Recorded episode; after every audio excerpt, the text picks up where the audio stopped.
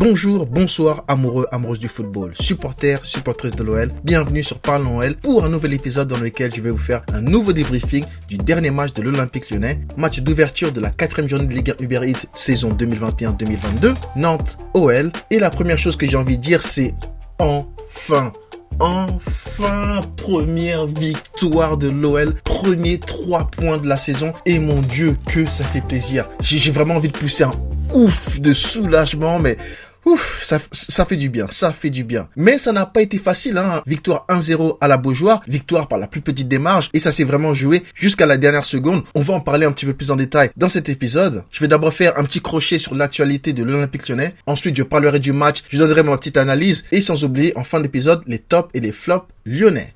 Et j'en profite pour rapidement dire merci à toutes les personnes qui m'écoutent. Je vois qu'il y a de plus en plus d'écoutes sur Parlons OL et ça me fait énormément plaisir. Je sais que les gens préfèrent les vidéos et je sais que les podcasts c'est pas super coté ou très populaire en France, mais ce n'est pas grave. Même si je n'ai pas des, des, milliers ou des centaines d'écoutes, chaque écoute, que ce soit 2, 3, 5, 10 par épisode me fait énormément plaisir et je continuerai pour vous, pour moi aussi parce que je kiffe ce que je fais, mais aussi pour chaque personne qui écoute. Merci à vous. N'oubliez pas de partager, de liker, de commenter et surtout de vous abonner pour ne rater aucun nouvel épisode. Donc encore une fois, merci à toutes et à tous. Allez, petite intro en musique et on commence l'épisode. Parlons football sur Parlons OL.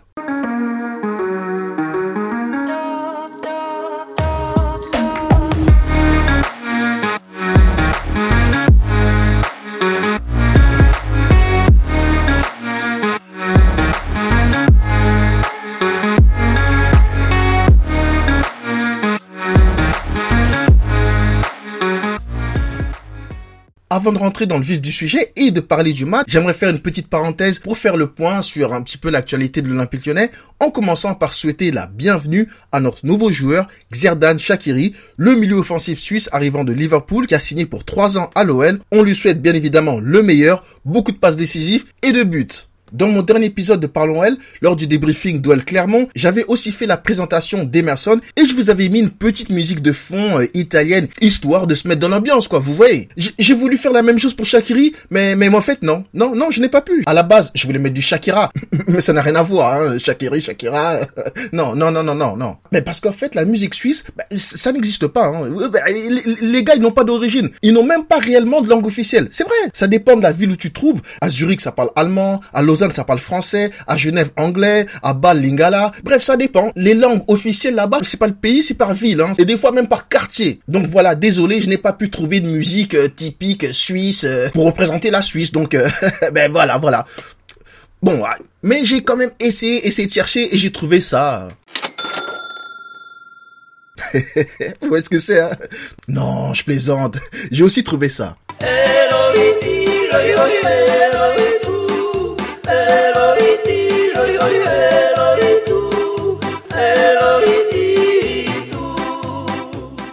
Dans la case transfert, il y a actuellement des négociations. On espère la signature de l'attaquant iranien du Zénith Saint-Pétersbourg, Sardar Azmoun. Alors lui, si on signe, je vais galérer pour trouver une musique iranienne, mais je finirai quand même par trouver. Euh, Tarkan, Tarkan, c'est un Iranien, non Tarkan? Non, non, non c'est un Turc, c'est un Turc, rien à voir. Bon, bref. Alors, il y a des négociations en cours avec le Zénith. Je croise les doigts très fort pour qu'il signe le plus rapidement possible, parce qu'on a vraiment besoin de lui. Dernière info transfert, enfin info, c'est pas vraiment une info, hein. c'est un petit peu mon avis, c'est le probable départ de Maxwell Cornet à Burnley c'est pas encore officiel là au moment où je fais le, podcast, mais il a passé sa visite médicale et ça va être le cas dans quelques heures. Et moi, je tenais juste à dire un grand merci à Maxwell Cornet. Je sais qu'il y a beaucoup de supporters qui sont heureux de son départ parce qu'ils ne l'aiment pas, qu'ils n'aiment pas le joueur. Moi, je n'étais pas spécialement fan moi-même, mais j'ai beaucoup aimé sa combativité. Il s'est toujours donné à fond pour le club. Et pour rappel, ça fait plus de trois ans et demi qu'il se sacrifie pour l'équipe et qu'il joue arrière gauche, un poste qui n'est pas le sien. Depuis trois ans et demi, il s'est jamais plaint de quoi que ce soit, que ce soit dans la presse ou sur les réseaux sociaux. Rien du tout. Il a toujours bossé alors certes, il n'a pas toujours fait des bons matchs, mais il en a fait quelques-uns très bons et certains même historiques. Hein, euh... Demandez à Guardiola, il en fait encore des cauchemars. Donc au revoir au guerrier Maxwell Cornet. Merci pour tout. Je pense que c'était le bon moment pour lui de quitter le club. On lui souhaite bonne chance pour la suite.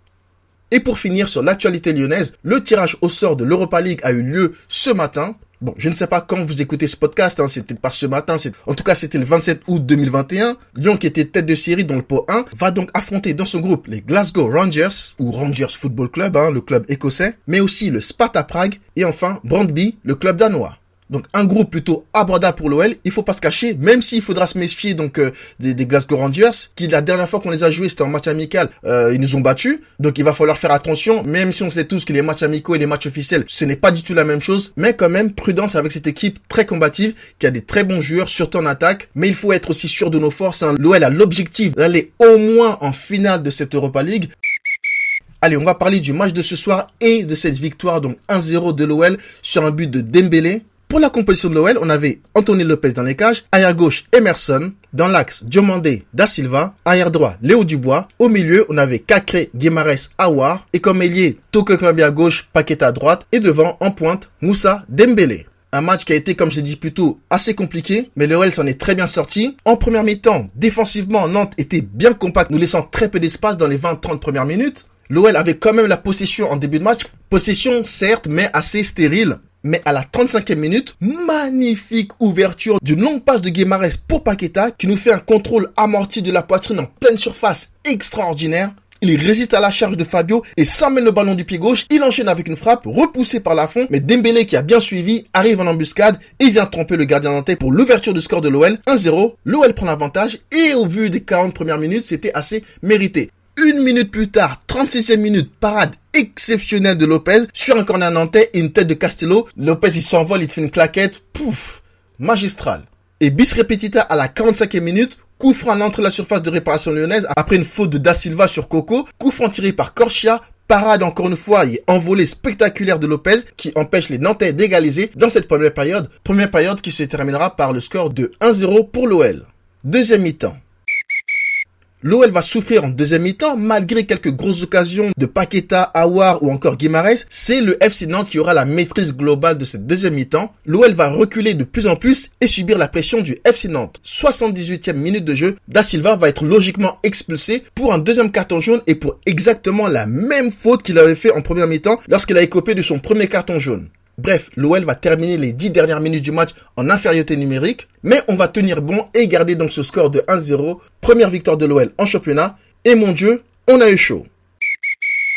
Finalement, on a réussi à avoir nos trois premiers points de la saison c'était crucial de gagner ce match. On l'a fait en souffrant, mais en étant assez solidaire et en montrant une aisance technique par moments spectaculaire. Donc on peut quand même être satisfait de cette rencontre et de cette victoire. Il va falloir être un petit peu plus solide défensivement parce que là on vient de perdre Da Silva avec un carton rouge et on a été assez fébrile en deuxième mi-temps, on a concédé énormément d'occasions. Donc il va falloir travailler sur la solidité défensive et on espère que cette première victoire va enfin lancer la saison de l'OL et enchaîner donc une série de victoires pour les matchs à venir. Allez, je vais passer au top et au flop lyonnais. Et je vais commencer par les flops. Premier flop, Da Silva. Alors, Da Silva, meilleur catcheur que défenseur, c'est un taré. Deux fois la même faute, quasiment au même endroit, pour deux cartons jaunes. Il s'est fait boire dans quasiment chaque duel. C'est abusé. Il a vraiment été dépassé par la vitesse et par le physique, notamment de, Coco. Donc, il a passé une soirée très très compliquée, Da Silva. Et malheureusement, il est passé un petit peu à côté de son match. Deuxième flop, Touré Kambi. Quasiment invisible tout le match, hein, presque inutile ce soir. Il a quasiment raté presque tout ce qu'il a tenté. On a cru que l'arrivée de Shakiri allait le motiver à mieux faire, à se transcender, provoquer une espèce d'électrochoc. Je ne sais pas. Mais ça n'a pas été le cas. Encore un mauvais match de Toko.